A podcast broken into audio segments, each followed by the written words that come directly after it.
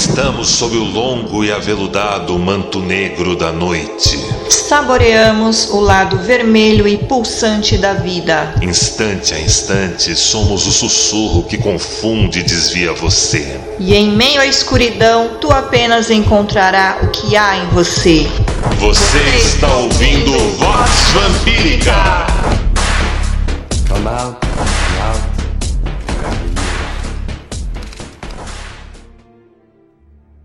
Filhos e filhas do selvagem jardim, me pediram para falar sobre Lilith.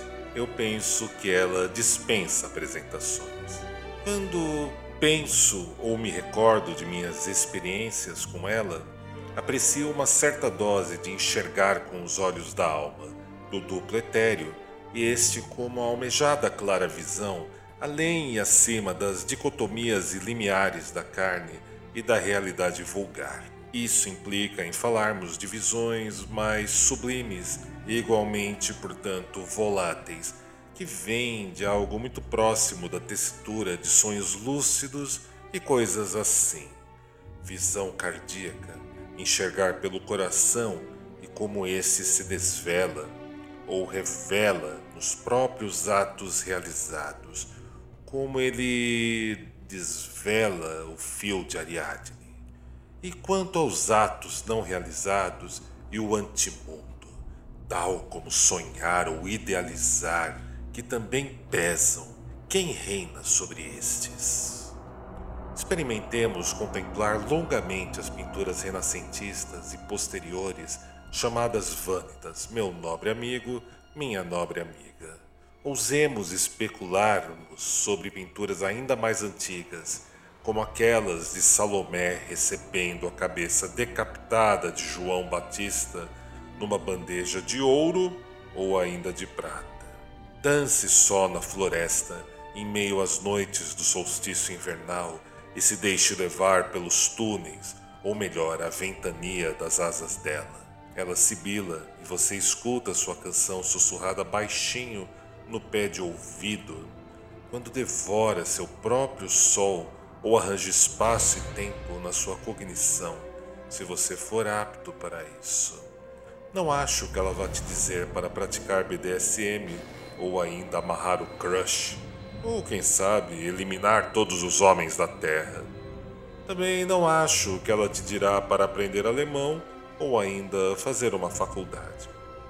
Ela é ausência, lua negra, enquanto escuridão celeste não meramente uma falta de luz solar no satélite terrestre. E há uma sutil e sublime diferença entre essas duas coisas quando pensamos e falamos sobre Lilith. Tenho noção que estou cortejando a morte ao dizer tais coisas. É coisa do outro lado, que pode envolver mergulhar ou lidar com quem mora nos Burial Mounds se você não sabe o que é um Burial Mound, consulte Gloucestershire, terra da banda Incubus Succubus na Inglaterra, lá no Google, mas existem muitos, muitos outros. É coisa de quem mora nos reinos feéricos, no reino dos mortos ou ainda nos ínferos, por um olhar mais perene. Natural, sim, como um solstício de inverno e a apreensão de não conseguir atravessar o tempo mais escuro, gelado, onde a terra e a água predominam, oferecendo melancolia e angústia, nos trazendo mais junto dessa gente que não respira mais e mora onde se enxerga além da matéria mais grosseira.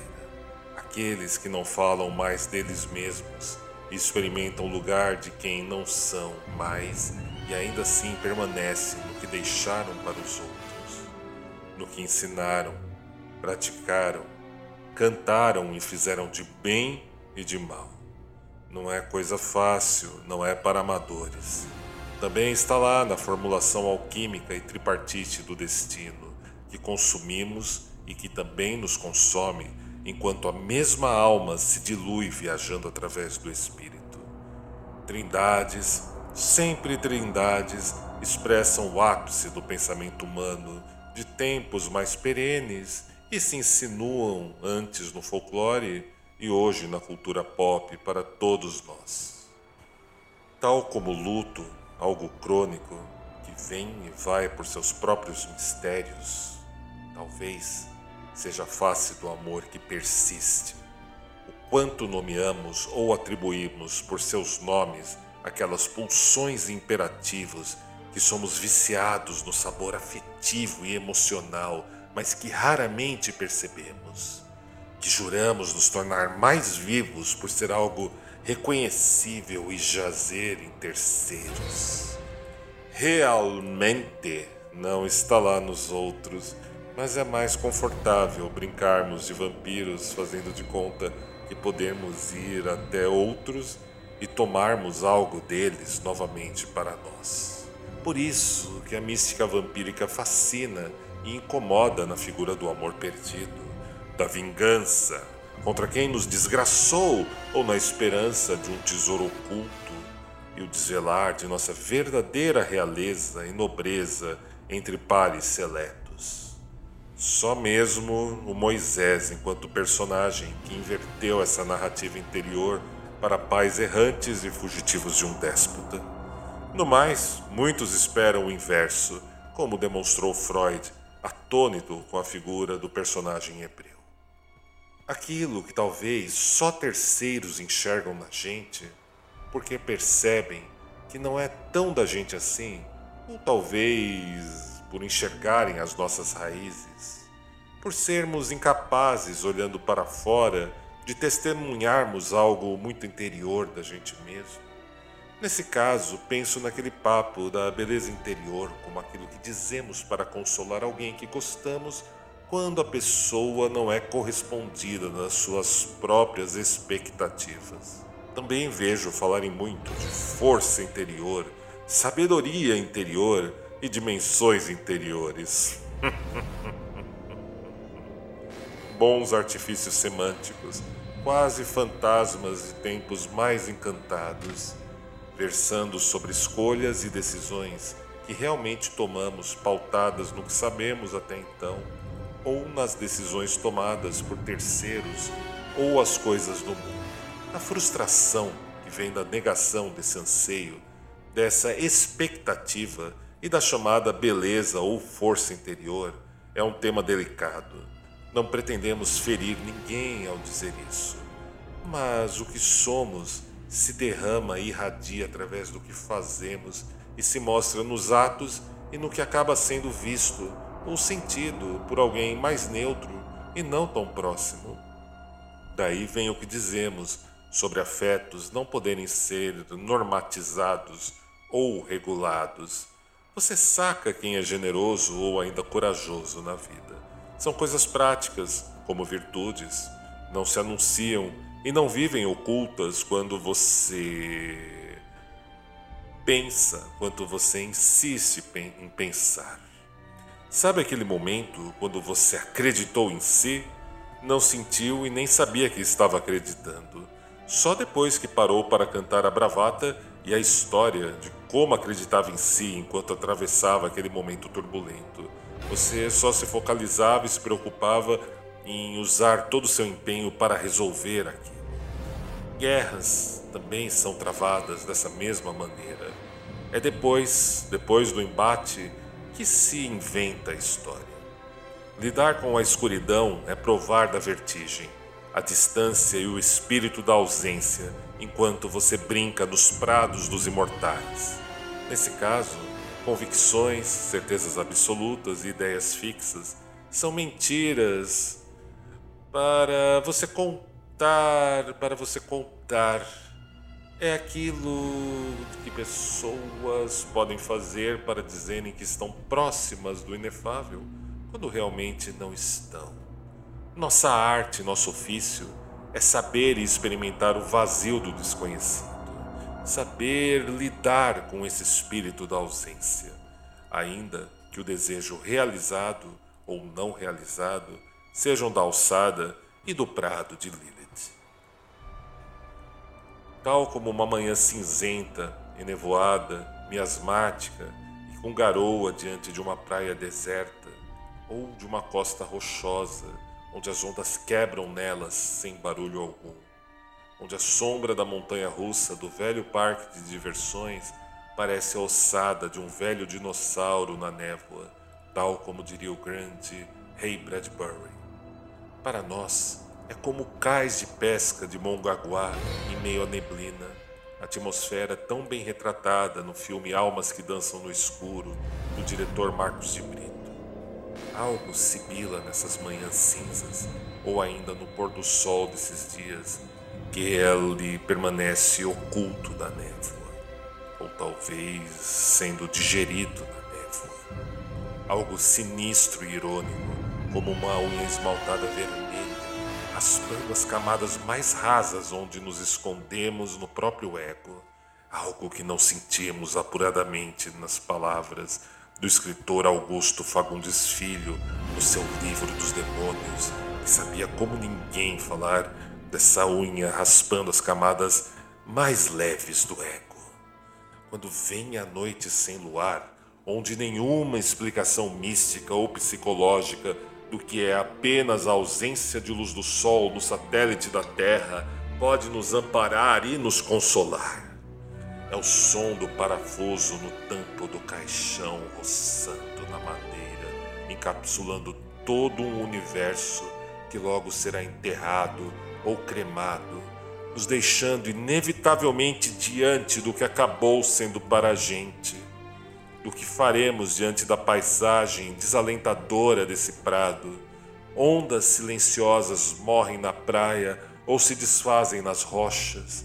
O horizonte não é sombrio como gostaríamos, é plúmbio, onde o mundo e o antimundo se cortejam, se desejam e dançam uma estranha valsa. Todos me parecem terem uma janela na alma que dá para a vista desse prado quando o luar passa a reinar sobre as leis do dia. Chamamos de luar, tal como fazia o europeu medievo, dizendo que Preste João reinava sobre toda a África esperando por eles. Sequer o mapa de Pires Reis corresponderia aos territórios que anunciava desnudar para os aventureiros. Naquele tempo, Diante do imaginário era apenas escuridão e não existia lua. Quando esta aparecia ou desaparecia dos céus, ausência e vazio, que raramente palavras, hipóteses ou teorias poderiam levar a cabo. Apenas o sexo por diversão, quente e gozoso. Jogos de palavras e mentir para si podem preservar e destacar a cognição mais imediata de tais prados e consumir muita força para mantê-lo distante, o que leva a perturbações, neuroses e a visita de outros filhos e filhas da escuridão e da tormenta aos sonhos e pensamento de quem for imprudente, espelhando e refletindo na própria vida. Mas, como disse, é apenas escuridão que rodeia o sol oculto em seus raios negros. Nomeamos o desalento, sabendo que este se esvai, tal como os primeiros raios solares consomem o orvalho na pétala recurvada das flores. Nicolás e Cat de Matos Friswold estão certo a pontuarem como tais prados e sua rainha escura, Lilith. Se definidos, escapam eles são pontuais nessas afirmações em sua bela obra Canticles of Lilith, lançada pela editora inglesa Troy Books ainda no ano de 2021. Este é o reino dela. Há um tempo de enxergar representações do desconhecido e de como reagimos perante o insondável. É nesse tom plúmbio de nossas camadas mais densas, onde vivem nossos imperativos e pulsões, tornam o nosso ego menos do que nada. São naturais como o sol que quase desaparece do céu, deixando o frio e a umidade tomarem conta de tudo no meio do inverno. Circe, sempre diante de seu espelho, tomaria toda a atmosfera com uma gargalhada farta e demonstraria como é aí onde nos tornamos animais encantados do estranho zodíaco de suas terras e moradas tal como João Batista decapitado e a cabeça entregue na bandeja de prata ou de ouro de Salomé pelo carrasco. Nos vemos desnudos, abrindo tal janela, e diante da contemplação desses momentos, percebemos o quanto somos criaturas e como no final todos, ou ao menos quase todos, morreremos juntos. Tal como Jesus histórico jamais será o cerne da cristologia, arrisco apostar que a nigromancia é uma somatória de diálogos de gente de fôlego através de expressivo espaço de tempo como algo ressurgente diante do que experimentamos frente a certos prados. A necromancia é sua prima mais nova, que faz uso daquilo que já viveu organicamente, enquanto a nigromancia que almejamos e praticamos tem por base a própria escuridão e como esta pode animare inanimatum. Isto vem quando devoramos nosso próprio sol zodiacal.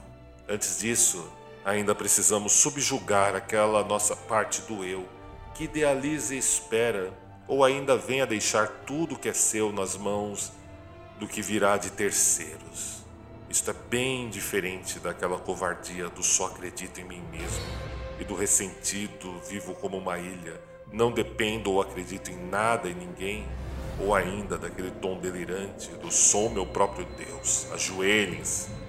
Não precisamos dessas prisões e de seus algozes, de quem acha natural normalizar afetos e pulsões, criando os monstros e toxicidades por uma visão mais cerebral.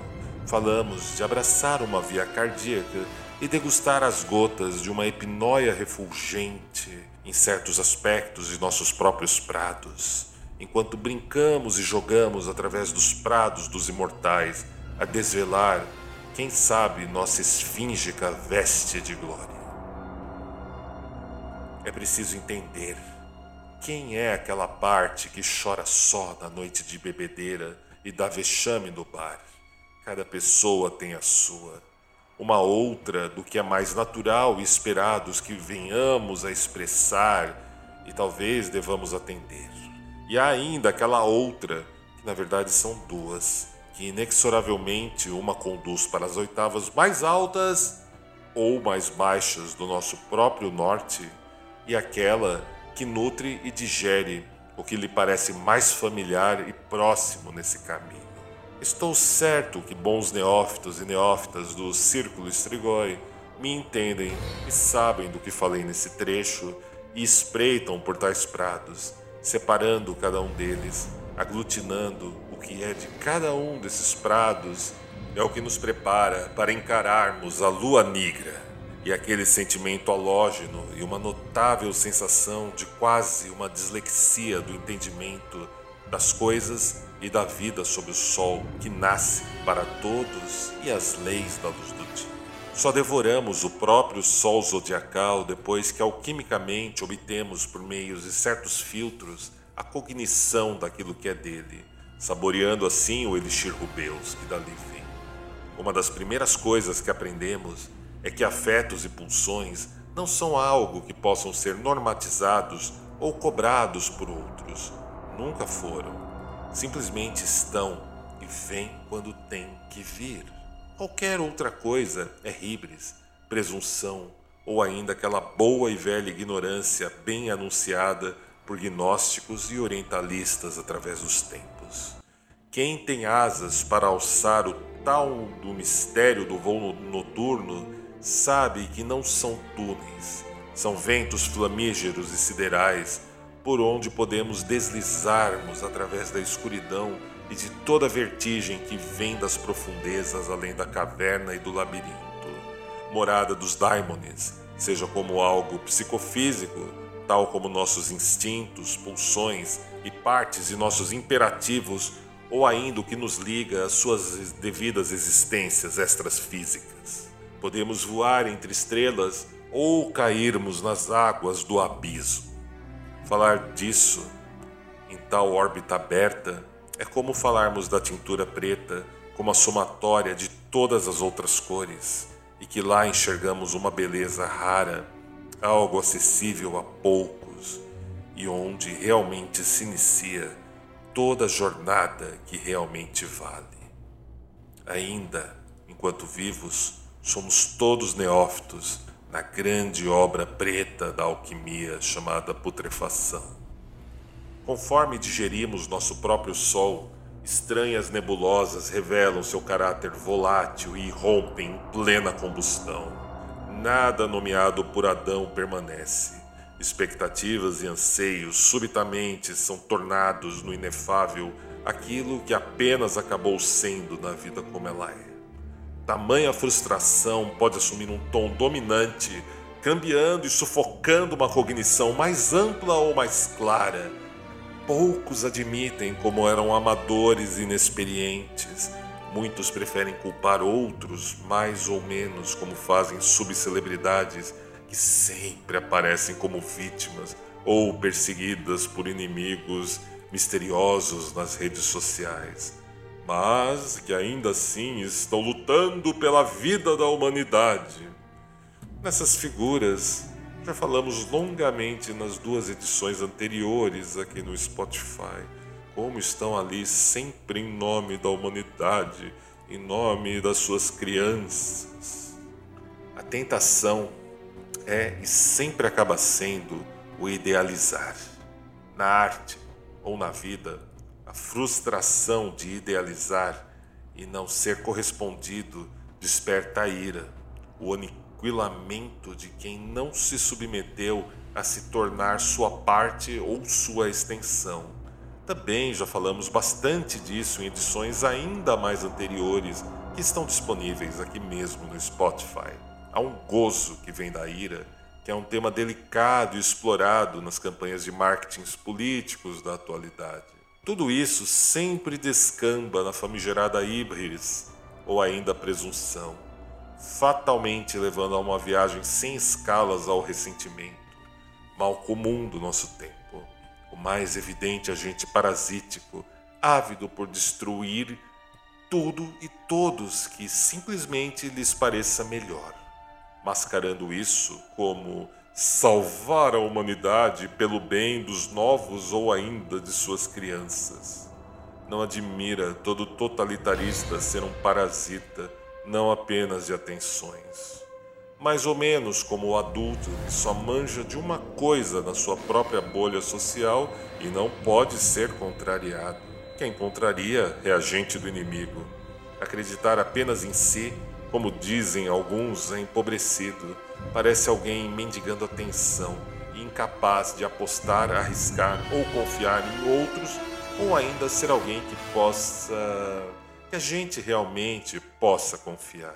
Quando decretam como devemos sentir algo, apenas atestamos como um número de estúpidos e de insensatos que abrem as portas de todo tipo de barbárie no mundo é e sempre foi infinitamente superior, como já pontuava o micro-historiador italiano Carlo Ginzburg na obra O Queijo e os Vermes. Como Rana Arendt e o Humberto Eco também acertaram ao delinear o perfil de totalitaristas na amplitude do espectro da natureza humana em incontáveis prados.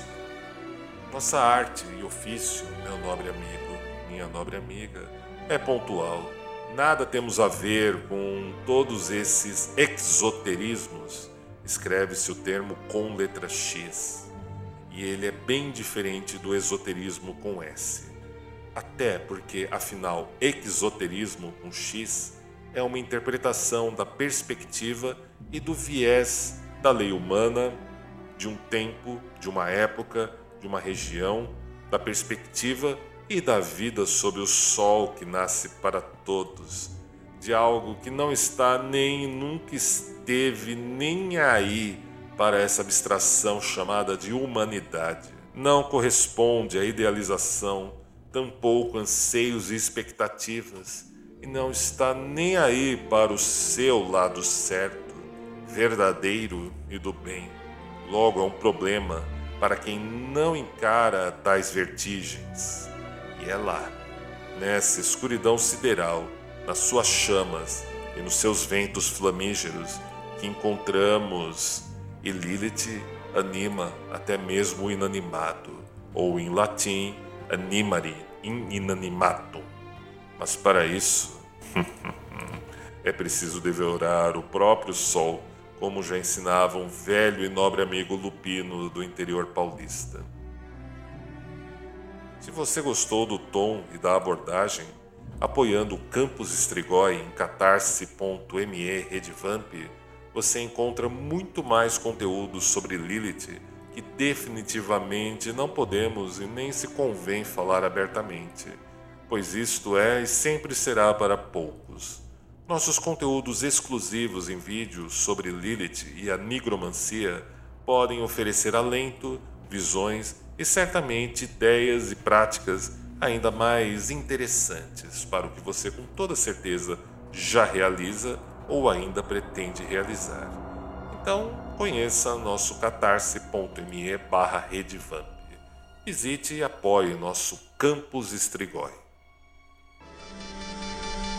E agora entrego cada um de vocês a ela, a senhora da coroa de papoulas, que recebe cada um tendo feito quer que tenham vindo, e seu abraço marmório e deletério. Veremos-nos sob o longo e aveludado manto